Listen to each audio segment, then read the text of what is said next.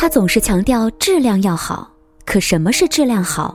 他没有一个具体的概括，大概就是他常常说的舒服、耐穿、真皮实跟，不掺假。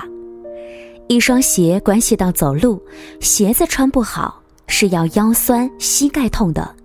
虽然他也不能够理解现在的潮流，也不懂什么叫设计，可老鞋匠的话总是很有道理。如果看见鞋子里塞的是纸，一向和蔼的老鞋匠要忍不住高声两句的。做这种鞋子的人真是坏了心眼儿的。坏了的东西拿去修补，而不是扔掉，也许是我们早就忘却的一种观念。但是修鞋的人，你一定遇到过技术不错的老鞋匠。你好，我是林小妖，好时光，我想让你听得见。城市里的手艺人也许生意一年不如一年，但是手艺却是一辈子的。今天在节目当中呢，我们来听听老鞋匠的故事。我们这个街区的人呐，都在老鞋匠那里修鞋。他的修鞋铺和一般的修鞋摊子不太一样。不用在外面逢残露宿，而是在菜场的外圈铺子上租了一个摊位，门脸极小。菜场里面卖五谷杂粮，卖水产鸡鸭；菜场外面卖的是甜点熟肉，也有杂货，唯独没有做修补生意的。客流量极大，需求也多，都是这附近的居民。老鞋匠也不像其他修鞋师傅那样什么活都接。皮包给他，他是不要的；雨伞给他，他也是要退回去的，嘴里嘟嚷着“修伞做不来的”。老鞋匠原本是已经退休了的，在家里享清福，老伴儿去世后，一儿一女轮番的接他去住，他却觉得别扭。他心里知道，孩子毕竟有了自己的家庭，自己呀是累赘。他要回去了，自己一个人又孤寂，不如找点事情做，别的也不会，还是重操旧业吧，让孩子们租了这个小门脸儿给人修鞋。年轻的时候，鞋匠在上海皮鞋厂上班，是国有制单位的正式员工，意气风发的青年，还没有谈过恋爱。经人介绍，认识了纺织厂上班的一位姑娘，要看单位。他们是门当户对的一对，两个人都是初恋，姑娘家却觉得姑娘多少是短视的，应该找个条件高于自己的，而不是相当的。就像当年姑娘读中学的时候，收到上山下乡的鼓舞，不顾家里反对去了农村，走的时候兴高采烈，不料半年就粗着脖子回来了，原来是得了甲状腺炎，只能回来养病。没少受母亲的数落，还好因祸得福，被分配进了纺织厂，捧上了铁饭碗，多么令人羡慕的一份工作！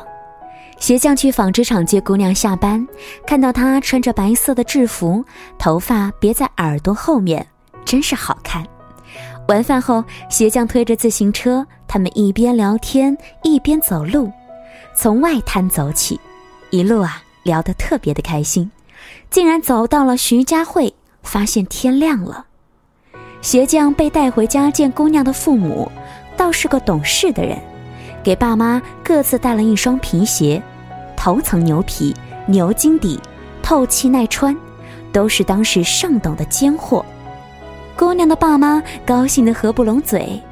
鞋匠娶了姑娘，大家都说他们是般配的一对。后来鞋匠下岗了，想要找工作一直都没有头绪。姑娘的父母也帮着张罗起来，只是姑娘父母找的工作，鞋匠不爱去，难免姑娘会落下埋怨。后来鞋匠下定决心，还是干老本行，开了一家鞋铺。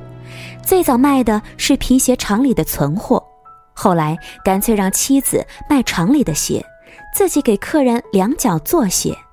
没想到啊，这生意好的出奇，很多人认准了他皮鞋厂出来的师傅，就让他做鞋。商场里的皮鞋精巧细致，款式新颖，没有人再买皮鞋厂的老鞋子了。可是来找鞋匠做鞋的人还是络绎不绝。特别是那些很多年长的人是穿不惯商品鞋的，也有很多的长辈是为儿孙来做小皮鞋的。这附近的人都在老鞋匠这里得到好处，谁的鞋子坏了，都在这儿得到了修补；谁的脚都在这儿得到了照顾。收废品的人拖着破鞋在门前走过，也被老鞋匠叫过来，能缝就缝上，补不上的就把客人不要的鞋子修一下给他穿。这一来二去，老鞋匠的人缘好起来。桌子上不时摆着隔壁家的桃酥，要不然就是一些炒货，还有那些让他带回去做饭的新鲜小菜，相互照应着，过了许多时日。混熟了的人，能听老鞋匠自己过去在工厂里的趣事儿，说起自己曾经做过一双缝着蝴蝶结的皮鞋，真是精巧，现在再也做不出了，只剩下这修鞋的手艺。不知道是老鞋匠真的做不出了，还是没有人值得他再去做了。谢谢你今晚的收听和关注。今晚的时光听得见呢，跟大家分享到的是老鞋匠的故事。故事来源于小妖非常喜欢的作家祝小兔。如果你也喜欢城市手艺人的故事，也可以来关注他的这本书《万物皆有欢喜处》。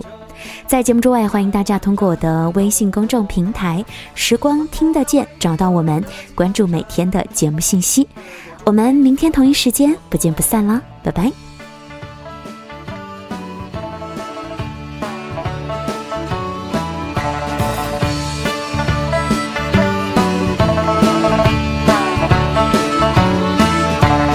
曾经有人说，有时间没有钱。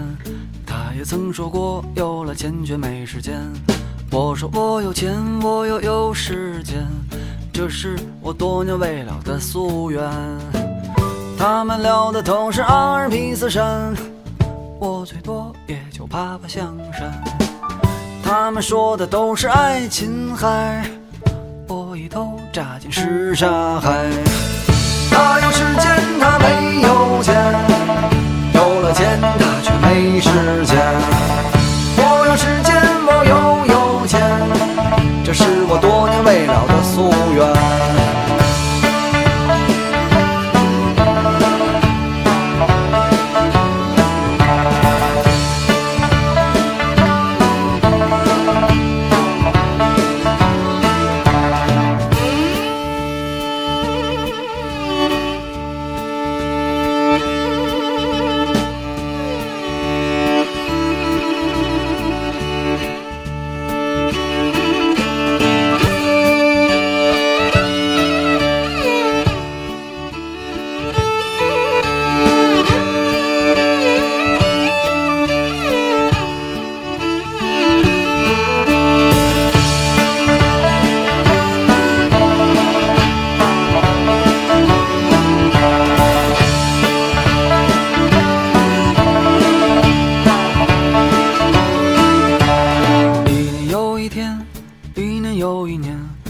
成了一个卖艺的小青年，我有一点时间，我有一点钱，还有遥不可及的阿尔卑斯山。一天又一天，一年又一年，我怎么成了卖艺的小青年？好像我这漫长的三十多年，就是为了唱着歌挣点零花钱。一天又一天，一年又一年，我还是一个卖艺的小青年。我有一点时间，我有一点钱，还有遥不可及的阿尔卑斯山。一天又一天，一年又一年，我就是一个卖艺的小青年。好像我这漫长的三十多年，就是为了唱着歌挣点零花钱。嘿啦啦啦啦。